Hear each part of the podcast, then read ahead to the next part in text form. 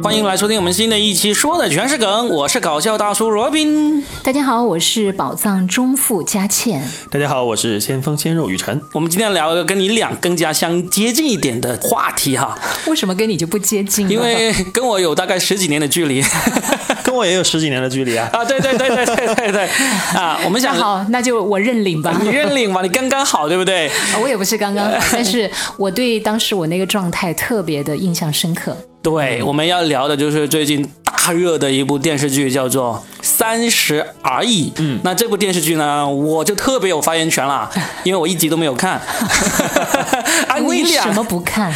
其实是我觉得我不想回忆过去那段，三十岁那一段糟糕的不堪入目的回忆吗？对的，但是你俩是每一集都追看了，对不对？是死忠粉。好，来来来，就你们俩今天就给我科普一下，假如我要开始看的话，我有需要做一些什么准备呢？是直接打开电视呢，还是搂着一个什么 三十岁的女人 在旁边一起看呢？对不对？是讲什么的这个剧是？它其实就是想讲三个三十岁左右的女人，就是马上进入三十岁啦。嗯。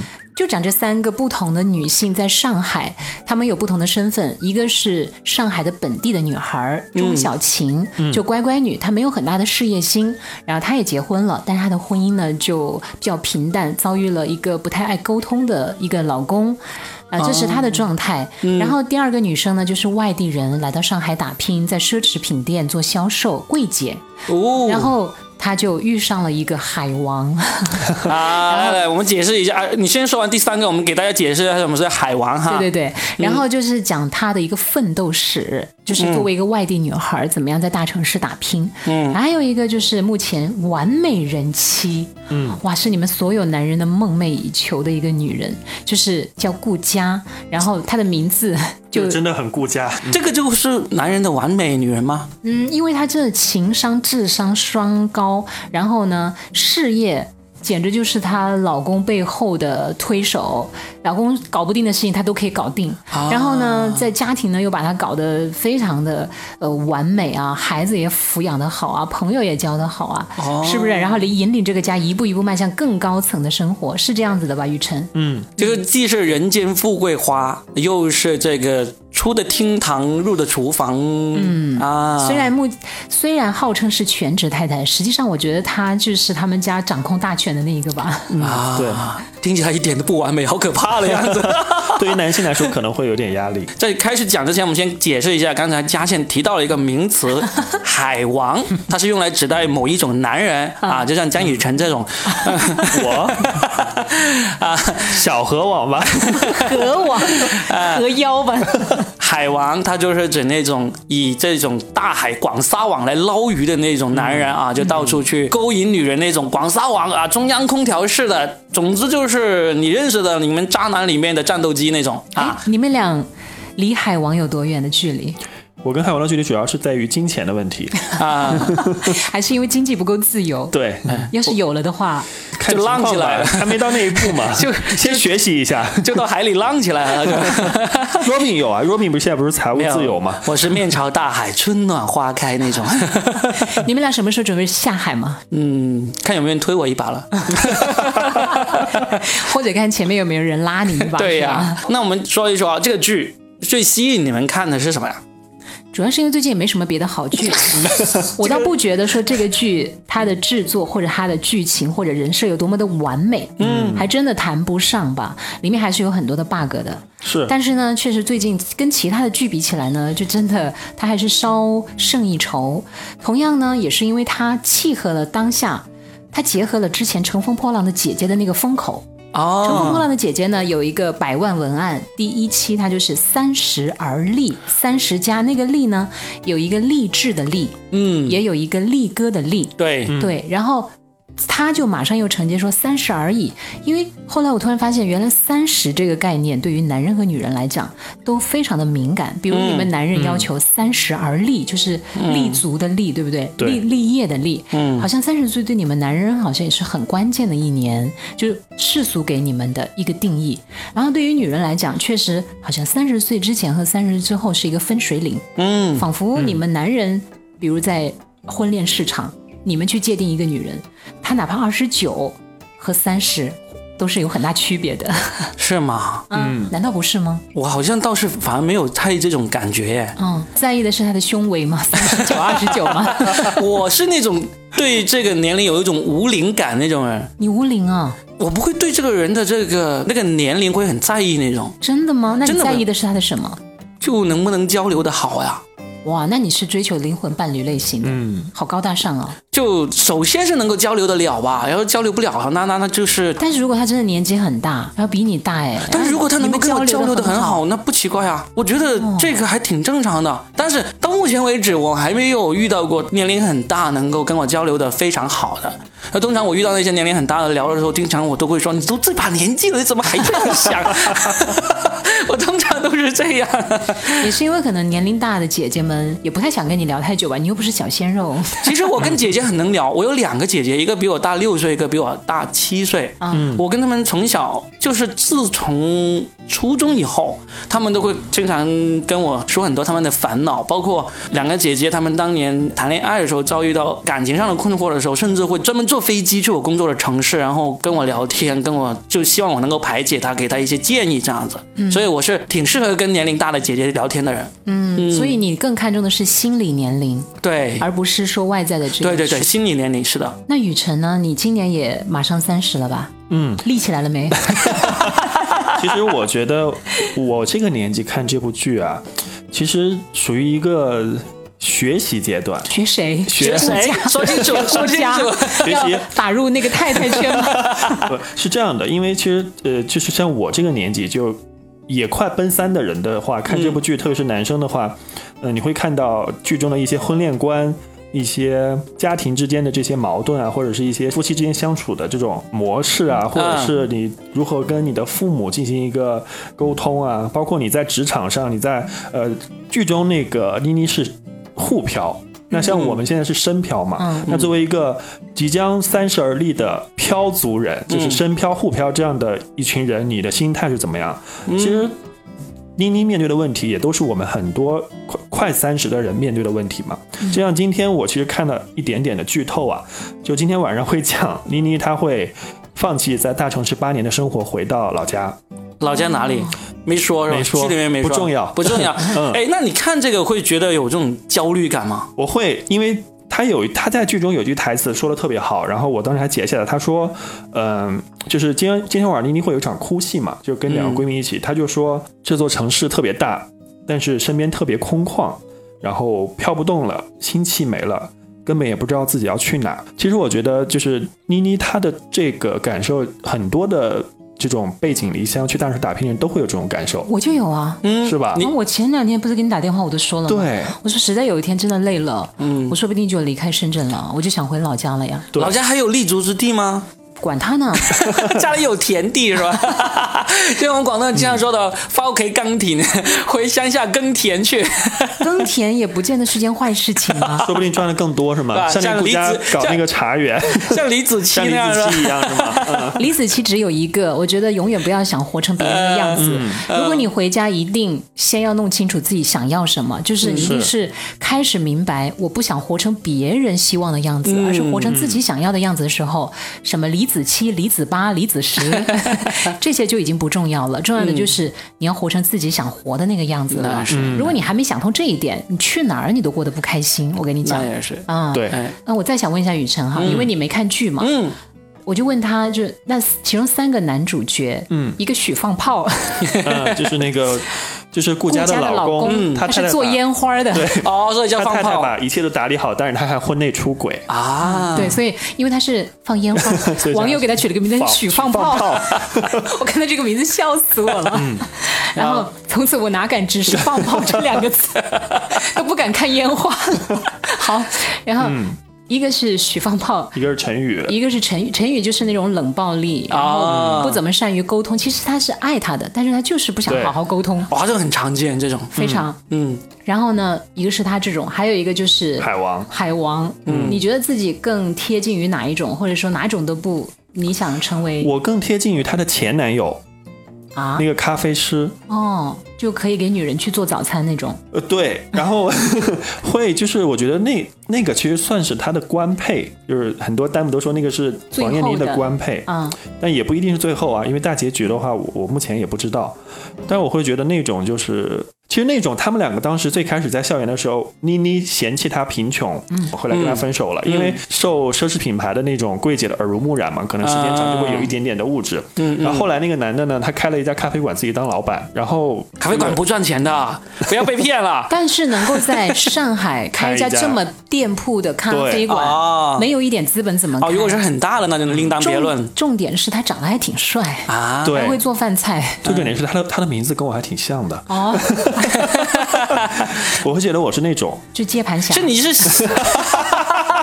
你是想做那种，还是你觉得你做那种啊？想做那种类型啊？对，我看看我身边有没有被富商抛弃的。然后让我接接手 是吗？但其实我的我在工作中的状态会偏向于成语，就是我不会太多表露我工作中遇到的挫折去给我的另一半啊，啊、冷暴力之王也不算是冷暴力，就是我觉得能搞定我就自己会。藏在心里面，不会说遇到困难了回去跟女朋友或者老婆商量一下，我该怎么办？这种你不会这样子是吧？基本不会，我会自己解决。哦你们这些男人们真的好可恶。其实你们这样真的很容易让女人误会，真的。嗯，就是你们会觉得这样子很很不好，对不对？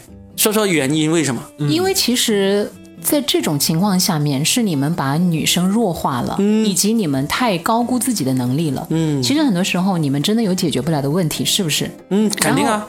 回来之后呢，你们又不愿意跟这个女孩、跟你的伴侣讲，嗯你们就觉得好像跟他讲呢，他也解决不了，然后又给他徒增烦恼。嗯你们认为这是一种呵护，一种我对于老婆的反而是爱的一种表现，就我也不给你添麻烦。对，但事实上，你的这种拒绝沟通以及你的这种自我藏匿，嗯会让这个女人。她其实是关心你，她也许真的不能帮你解决什么问题，但是你愿意跟她敞开心扉，嗯会让她第一，她觉得你很真诚，就是跟你聊什么的时候你没有掩藏，因为一掩藏呢，女人就会胡思乱想。你其实是为工作烦吧？她会认为在想哪个女人。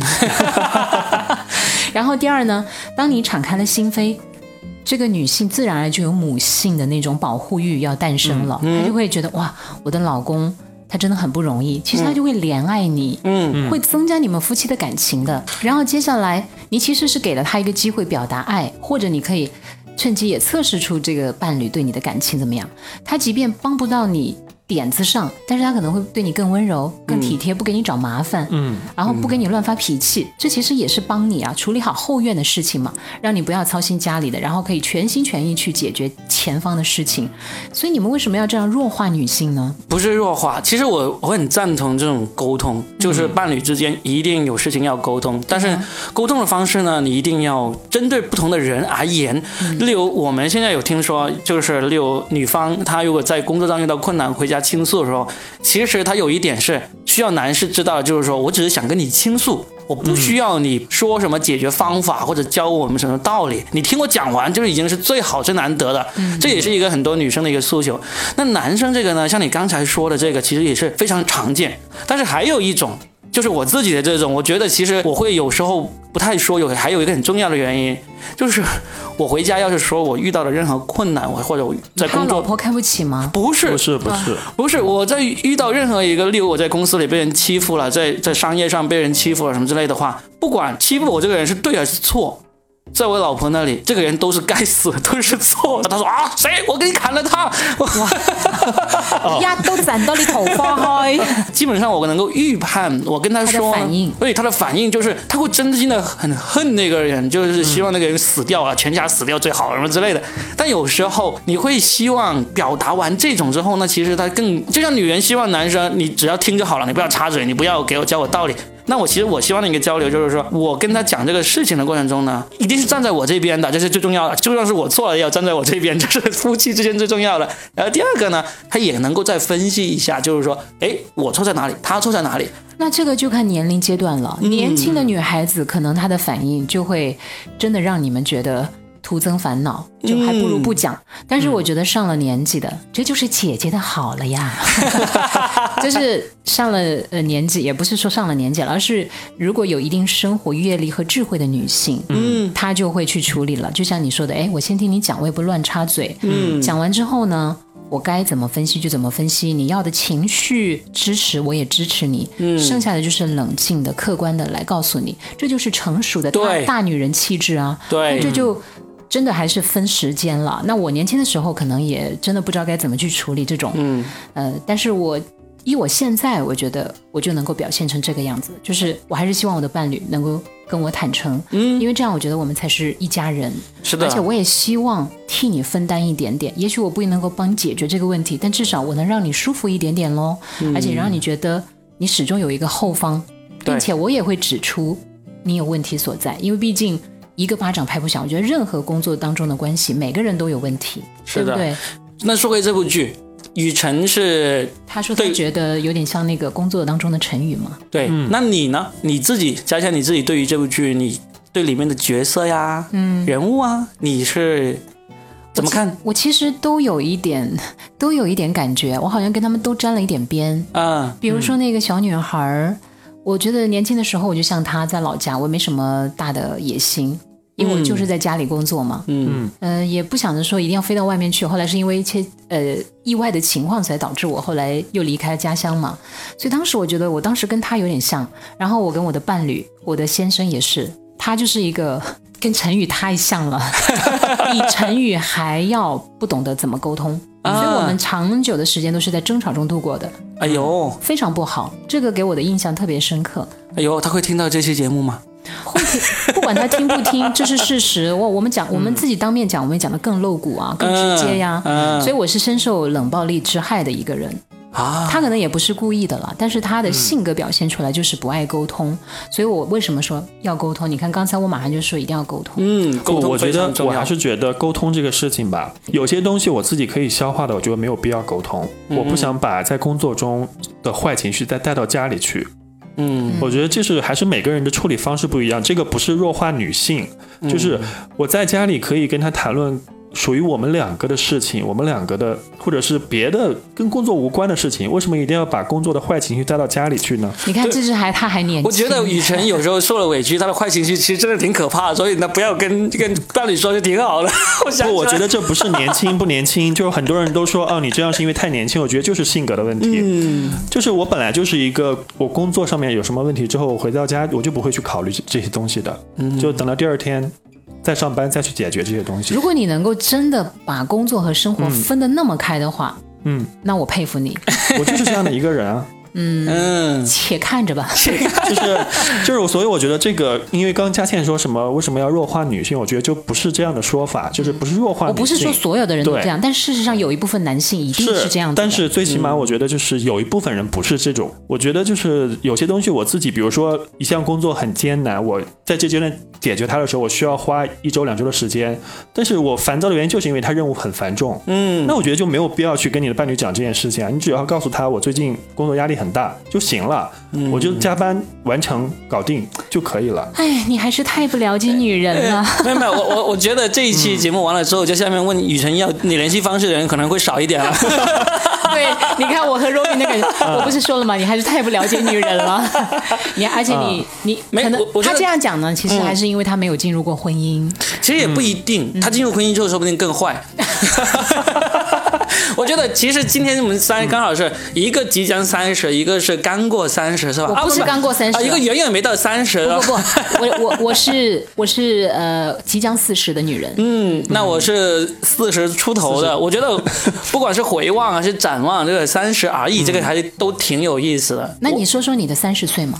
我现在回想，其实我对三十这个坎一点感觉都没有。啊，今天来，我虽然没有看这个片子，但是呢，我做了一点功课，就回想了一下自己在三十岁的时候做了什么事情。我没有做那种说啊，我马上就要三十了，我一定要做点什么事情出来。但是我觉得我没有这样想，但实际上我真的是在三十岁的时候做了一个跟之前很不一样的事情。比如说，我二十九岁结了婚，然后到三十就开始创业。哦，就是我没有说我刻意我一定要在三十之前成家立业，就相当于我没有这样想，但是我就硬是在三十岁的这个年头成了家立了业，就真的是那么巧。就是我二十四岁工作，到那个三十岁之前六年时间，我都一直没有什么冲动说啊我要去辞职创业或者要成家，突然间就到那那一年，就一下子成家和那个创业都来了。所以呢，有时候你觉得这个古人一直说什么三十而立，四十不惑，这个其实真的是总结了很多，从这种事实啊到心态上都总结了的。就莫名其妙那一年的那个创业冲动就特别强，就觉得不管怎么样啊，因为我那时候是创业做了一个咖啡店，嗯，几乎身边所有人其实都是反对我做这个事情的。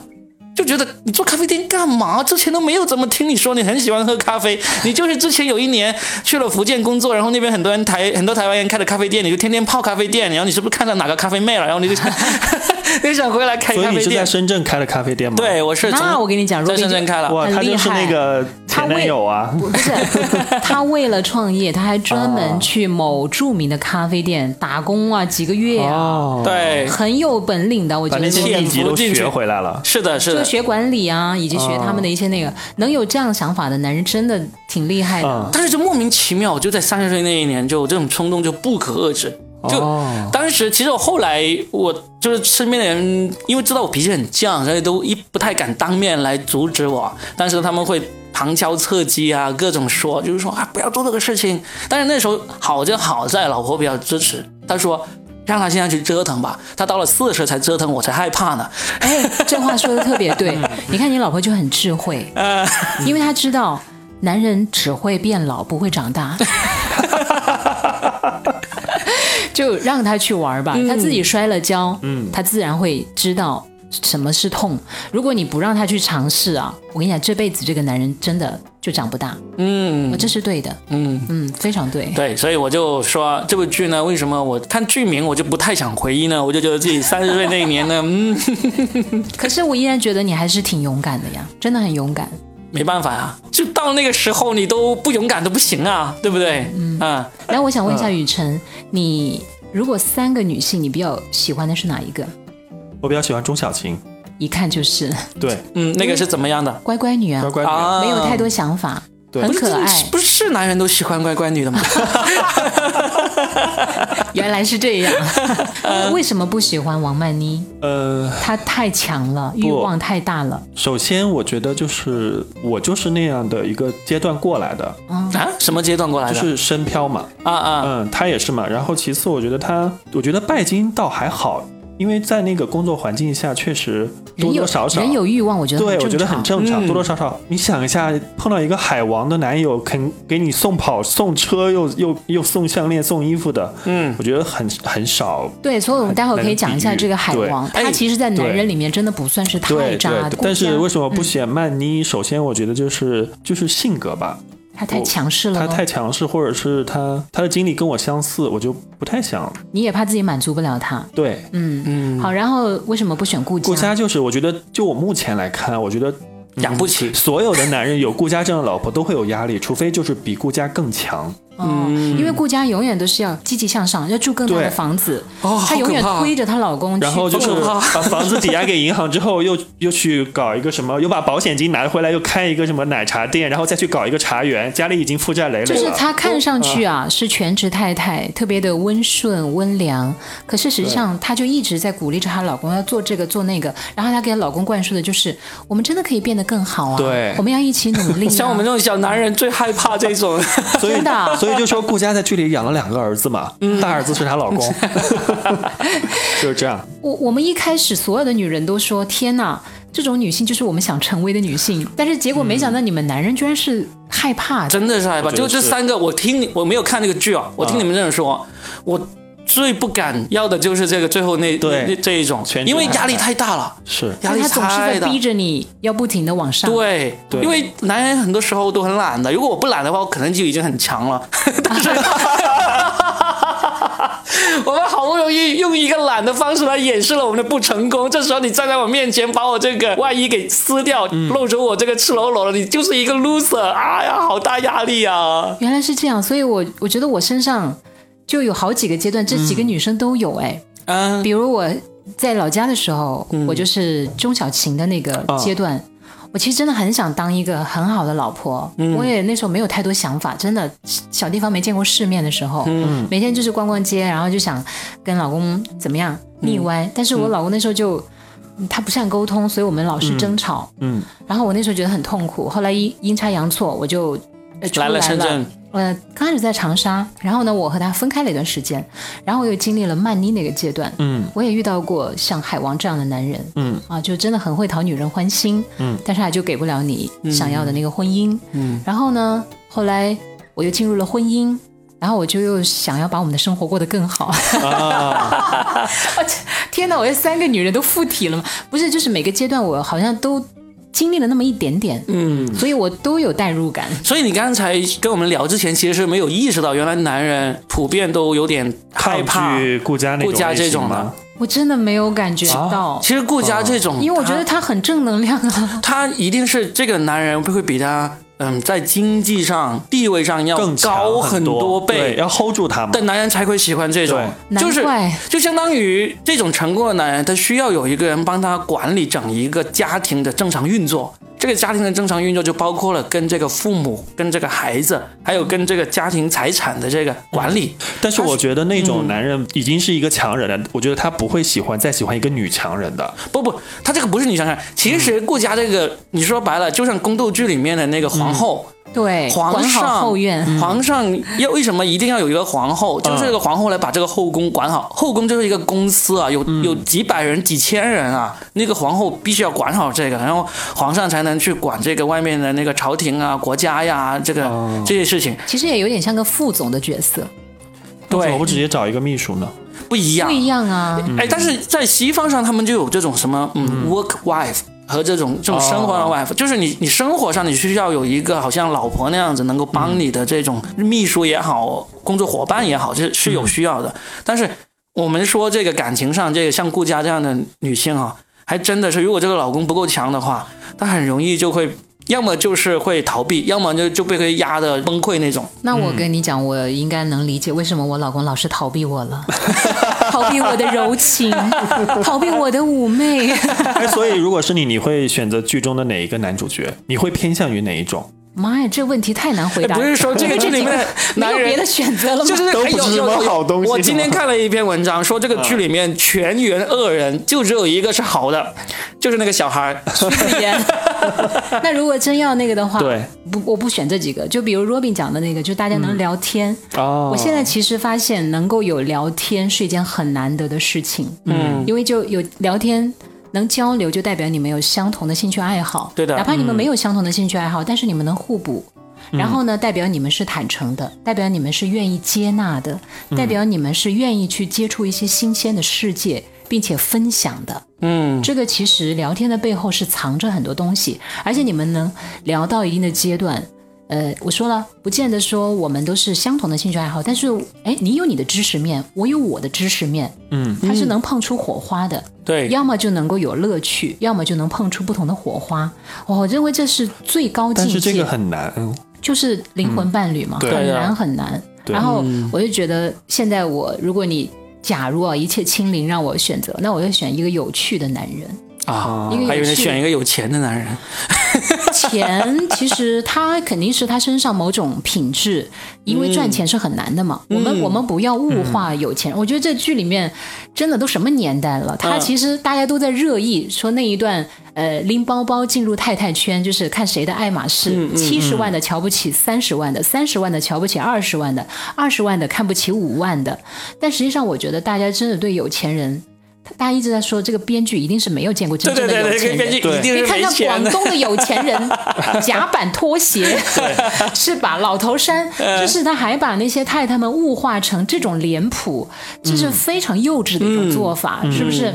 真的很多有钱人是很低调的，而且当他已经足够有身家的时候，他根本就不需要。再用什么东西来标榜自己了？嗯，所以这个呃段落其实大家很热议，可能是因为真的热议的大部分人都真没见过有钱太太什么样子。虽然我也没怎么见过，但是我至少以我现在读过的书、呃看过的一些东西来看，应该有钱人的不仅仅是这个样子，不仅仅是这一面了，对不对？对，虽然也有，比如说当初的苏芒。嗯就是那个时尚女魔头苏芒和洪晃曾经就撕过一次，啊就是洪晃，然后当时苏芒她一些太太，别其中有邓文迪呀、嗯嗯，还有那个张欣啊，张欣就是 SOHO 老总是潘潘石石屹的老婆，对。然后他们本来也有个合影，但是最后就把红黄给 P 掉了。这其实？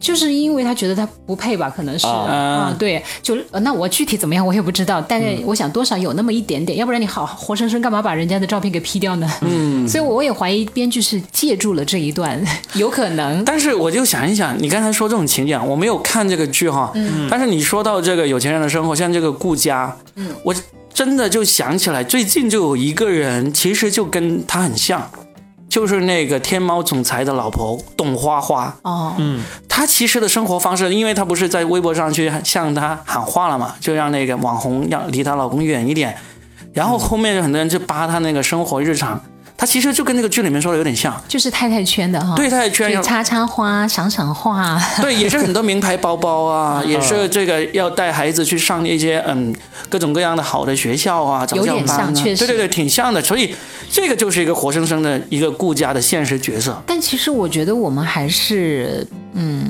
想象力多一点，都在 YY。嗯，真正他们的生活到底什么样子？嗯，我觉得我们是看不到的。对，他在朋友圈也好，他在微博上也好，他在任何社交上面让你看到的都是他想让你看到的样子。对的他，不想让你看到的样子，你这辈子也见不到。嗯所以我我我从来都不会单凭，啊、就是在社交媒体上面抛出来的东西去判断一个人。嗯，包括。嗯请大家也不要来判断我在节目里表现成什么样子啊！对你刚才说那些，其实你根本就没有老公，对吧？啊，对，就讲回那个钱，其实我真的觉得，呃，有钱也是他呃有能力的一个部分的表现。大家不要去老是觉得有钱就不好嘛，是不是？然后呢？你说找个有钱的老公，谁不想呢？我们不用去掩饰掩饰自己的这种，就像你们想找漂亮的女人一样的呀，漂亮且有钱的女人，如果特且别，年轻的女人，如果是特别有钱的 如果是特别有钱的老公，我也可以考虑。你赢了，你赢了。哎你说这话就有点过分了吧？我觉得我说还可以。哎，你们俩要不 你们撮合一下算了。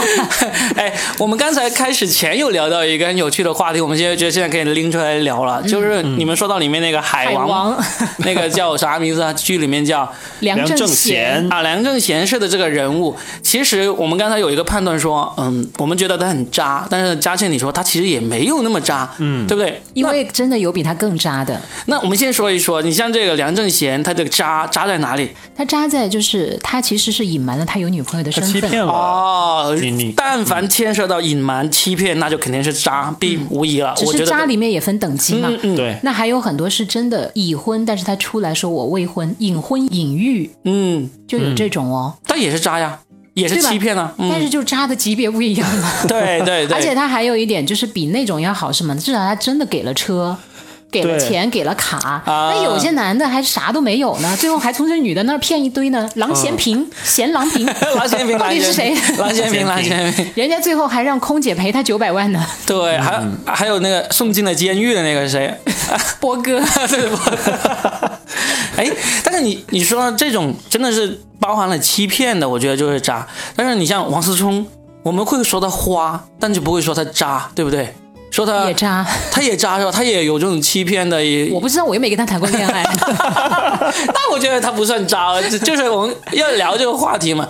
我觉得我们判断一个男的他渣不渣，唯一的标准就是他有没有欺骗。如果他不欺骗，其实你像香港，他就有很多这种你，就讲大刘吧，嗯，刘銮雄就厉害了。嗯，最后没有哪个女人去讲他的不好，是因为他把每一个都处理的特别的稳妥，就是封口费给的特别贵，最后让这个女的确实都没办法去怨恨他了。对的。对啊，就是大家一拍两散。所以我就觉得他不是渣，他就是花。我印象中当年有一段就是李嘉欣打电话跟他去骂那个甘比是吧？当时还是还是哪一个？反正其中有一个另外一个谁来着，也是情敌吧？对我忘了。但是那时候因为刘刘雄他也是 available 也是单身状态嘛，然后他追着李嘉欣的同时又开始跟另外一个有暧昧了。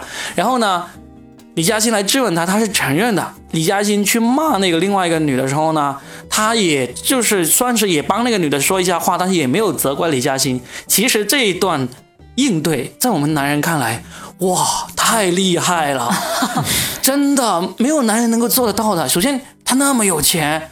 然后呢，他真的李嘉欣虽然也是大家心目中的女神，这这种级别，对不对？但是他已经得到了李嘉欣了。老实说，李嘉欣骂把他骂的那么狠的时候，其实对于这种级别的男人来说，他翻脸其实是很容易的事情。嗯，他没有翻脸，他可以承受一切的后果吗？嗯，他有这个，他有这个本钱吗？对，所以刘銮雄呢，我觉得没有人骂他渣。然后呢，在我们男人心目中呢，我们也觉得他很偶像，偶像只能这样说。我的天哪，好吧，我就保持沉默吧，因为这个要探讨就太太多了，深了。对对对，嗯。然后其实我们还可以讲回到，就是我年轻的时候呢，就认为是容不得一点点欺骗和沙子的，这是我年轻时候的一个感情观。但是，呃。我做节目也做久了，然后后来自己身边的朋友们分分合合呀，哭哭闹闹啊，再加上看现在各大公众号上面哇那些奇葩的文章，很多其实还是蛮纪实的，嗯，然后再加上时间一长，你真的就见证了身边很多人，甚至亲眼目睹了，你就会发现其实能够从一开始到结尾都干干净净的，其实有。这样的情感是很少的，嗯，男男的也会遇到诱惑，女的也会遇到诱惑，对，就有很多主观的或者客观的，其实很多时候是身不由己的，嗯，然后我我以前认为一个男人怎么可以去欺骗，嗯，这绝对就是不对的嘛。但是后来我也听一个前辈讲过，他说其实有的时候男人和女人的情事啊挺神奇的，反正呢他的标准就是认为，如果这个男人在跟这个女人谈恋爱的时候，比如说。现在女的是单身，嗯，男的是已婚。但如果这个男的说，我现在就是已婚，嗯，我跟你呢不会结婚，嗯，我们只能是恋爱的关系。他说这已经算好男人了。我当时听了之后，我五雷轰顶啊！我五雷轰顶，我说怎么可以道德标准要求这么低呢？但后来我真发现，他还讲的颇有一点小道理。当然我不是说认同哈，但我后来确实发现还有很多男人连这点都做不到，真做不到。就因为他那个就是。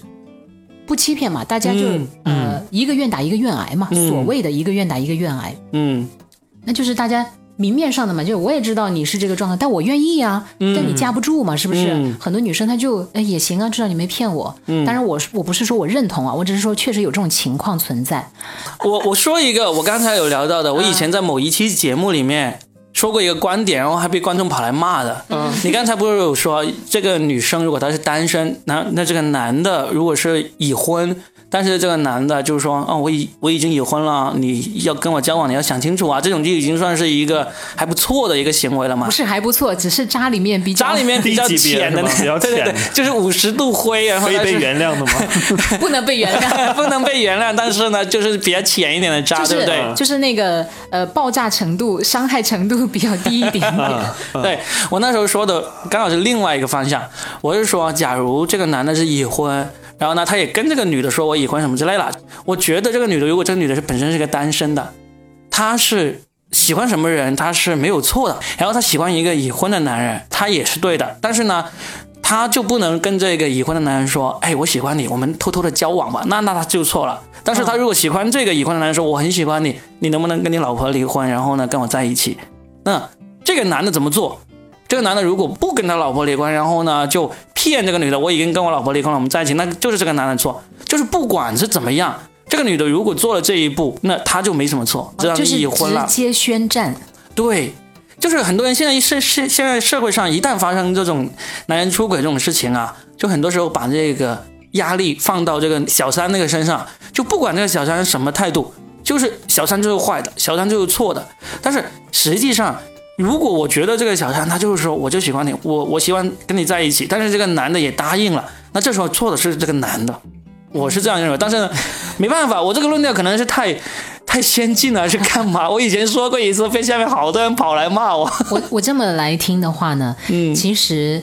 就是这个女生也还算比较的真实了吧，嗯，就并没有说打着那种，呃，因为已婚男人其实都经不起诱惑嘛，嗯嗯嗯，我觉得所有男人都经不起诱惑，然后至少他就是说，哎，我不是什么都不要，我只要感情就好了。我不要你离婚。哦，你说这个女的这样说是吗？也有很多女孩子，那就是欺骗嘛。她她肯定不是什么都不要其实有些女孩子也会这样去骗男人。其实最后她是想连同你的人和你的家一起搞搞过来。那这 这种就是渣嘛，这种就是渣嘛。就反正至少像她这种呢，还是挺直接的，就挺坦诚的，磊落谈不上。对她应该说，我喜欢你的人，我喜欢你的钱，我什么都喜欢你的。你跟你老婆离婚跟我在一起，我就觉得你要是能够这样说的话，我就觉得你有权利这样说，挺有勇气的。嗯，挺有勇气的。看你多有多。大本事吧。对啊，也但我觉得看这个男人有没有这个定力了。对你把你的快乐建立在别人的痛苦之上，或者是影响到了别人，我那就觉得还是有问题的。那就更不是磊落一点点，就跟这个男人如果真的到了那一步，那就商对量好，让男人净身出户。对，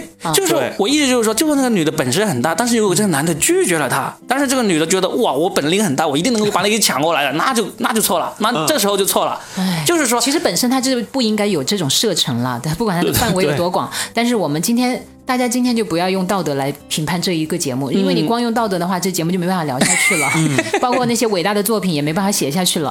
我上次不是跟你探讨过，呃呃，什么疫情时间的爱。没有呃霍乱时期的爱情，霍乱时期的爱情，你要是说光用道德来评判，天哪，那个男主角六百多个女人，可是他居然是一部伟大的爱情小说，因为他即便睡过了六百多个女人，他心里依然只爱他的 Filomena。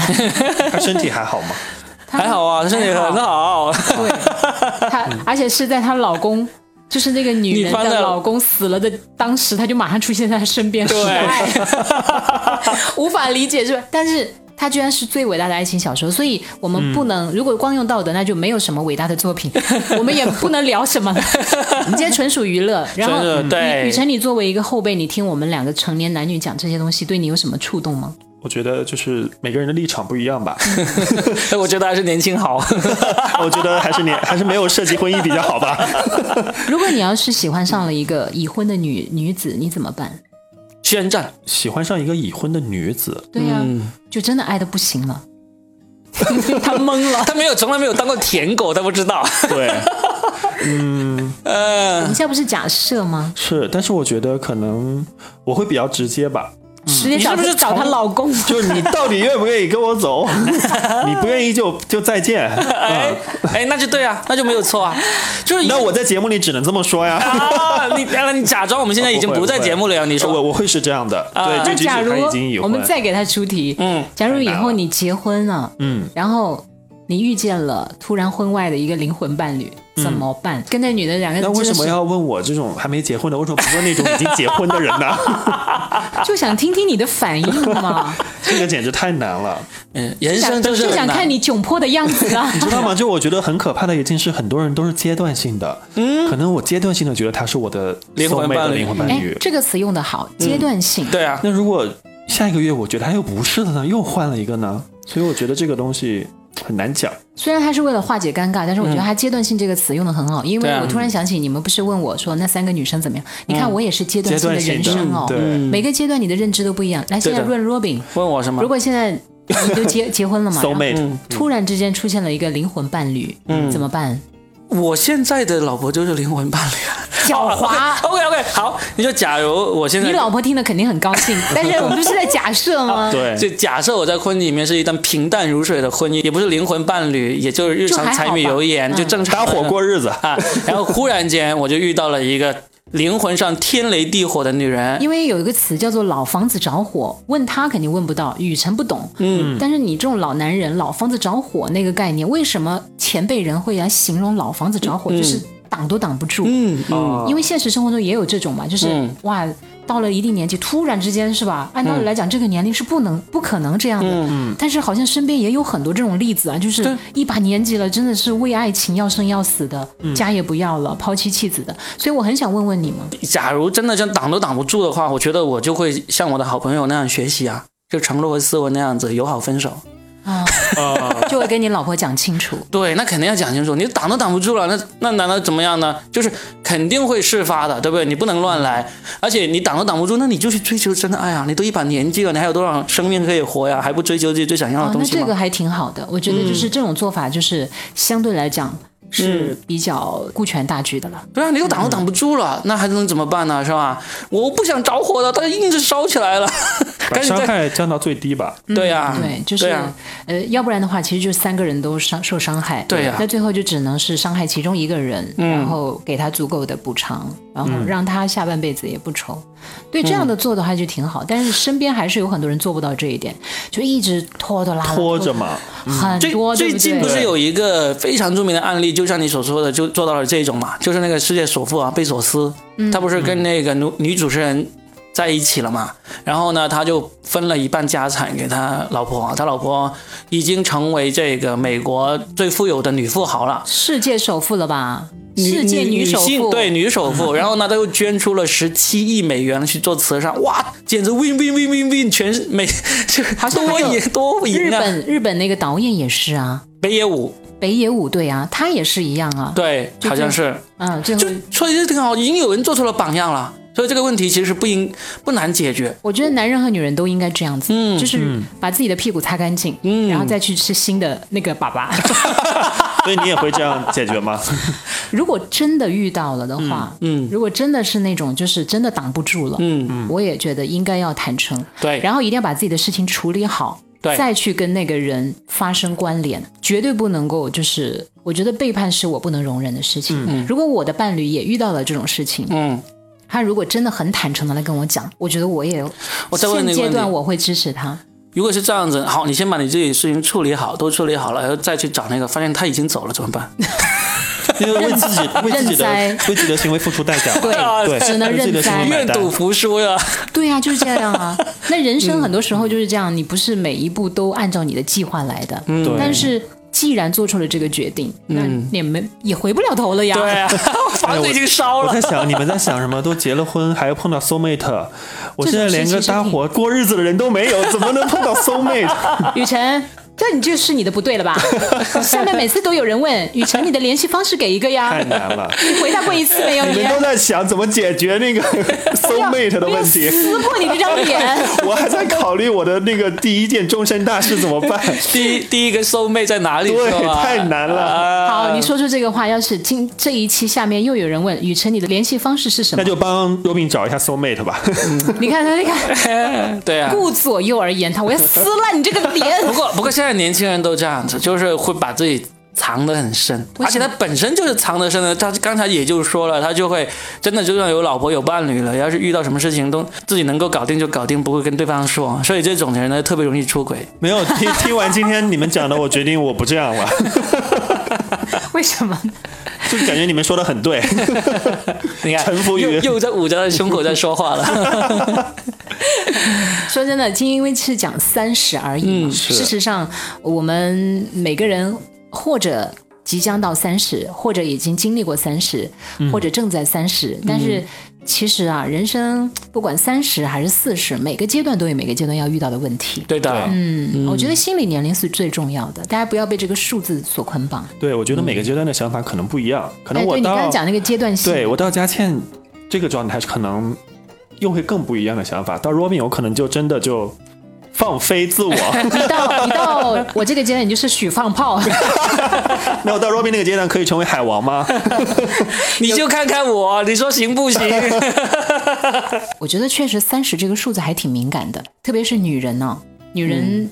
我不知道你们男人，你呢就说了你不在乎，但是雨辰呢，他说他还小，但事实上真的三十对女人来讲好敏感。我二十九岁的时候，二十八九的时候特别的恐慌，嗯，我觉得我，他天哪，我都要三十了，活个鬼呀、我都要马上变成老女人了，人老珠黄，也没有人喜欢我，事业没事业，爱情没爱情，天哪这不跟我孩子没孩子，不是跟我现在状态一样吗？对我又可以去死了。我这段像不像杨超越？很像。我刚才就想说，你在扣死杨超越吗？然后很神奇哦，我想结尾再讲一讲，我过了三十，嗯，我突然有一天早上起来，我发现，哎，阳光正好啊，我也没有怎么样老成什么样，我的人生也没有糟糕到什么程度，嗯，没有爱情好像也还好啊，单身有单身的快乐。突然之间那一刻，我就脚踏实地了。啊，嗯，就是你是睡了什么起来，会有这么大的改变？没有睡水床，就是我只是想某一天你突然间顿悟了，嗯，然后就突然之间你就那些浮在空中的忧患的迷茫的东西，一下子就脚踏实地，你就突然觉得别再那么的恐慌了吧，因为恐慌也不能改变什么。还不如踏踏实实去把每一天的日子过好啊！不要再有那些妄想啊，想着霸道总裁爱上我，管他呢，自己成为霸道总裁不会更好吗？对啊、所以就一下子你就人生突然之间就拨开云雾了，开朗很神奇，对。嗯，然后我就想起来，我三十岁的时候还挺害怕四十岁，但突然发现现在我也快到四十了，嗯好像也不那么害怕了，就每一天还反而真的就踏实下来。嗯，嗯，就是这种神奇的感觉。姑娘们不要怕，不用害。怕。对我们最后每人给这个即将三十的，或者说已经三十的，或者早就已经过了三十的人，都可以给一个我们的一个想法、建议也好，总结也好，什么都好。我先来吧，好不好？嗯我给所有这些早就已经远离三十的人说，其实不要去缅怀三十，只要你的心境是在的，你的心里永远都会比三十还要年轻，就跟我一样。嗯。然后我想说的是，三十岁的我，其实现在回想起来，那时候的我特别好，既有少女的一份天真，嗯因为还有停留了一点点嘛，然后又有少妇的成熟。当然，我现在也是一样啊 就是所以我觉得特别好。回想起那个阶段的自己，很棒，嗯真的很棒。嗯嗯，所以不要害怕，不要被数字捆绑。嗯，对的。嗯，我想给那些即将三十岁的小伙子或者小姑娘们讲的是，以我自己的经历啊，我觉得有些事情可能现在还没有答案，因为春夏秋冬，秋天才是收获的季节。现在我们正值年少，正值青春，嗯，不要害怕迷茫，也不要在意太多的在意结果。你看，月亮还在地球的那一端迷茫着往哪边走呢，所以就是哎我的娘啊！好文艺啊！不要害怕，然后就是做自己吧。趁你还能任性，趁你还能够年轻的去选择自己想选择的东西的时候，嗯。那我就还补充一下你那个，嗯。就是我想说，每个年龄阶段其实都有每个年龄阶段的问题，也有它的幸福，酸甜苦辣是我们每个人都要尝的味道，嗯，就尽情的去品尝吧，失败也好。挫败也好，其实都是你人生必经的，然后一定要记得过程及奖励。对啊，不是现在大家都说自己是吃货嘛，酸甜苦辣尽管来尝一尝。好了，那我们这一期化身为说的全是梗的情感版，就说到这里啊！希望大家多多评论，多多转发，我们下期再给大家聊更有趣、更好玩的话题。嗯，好，拜拜拜拜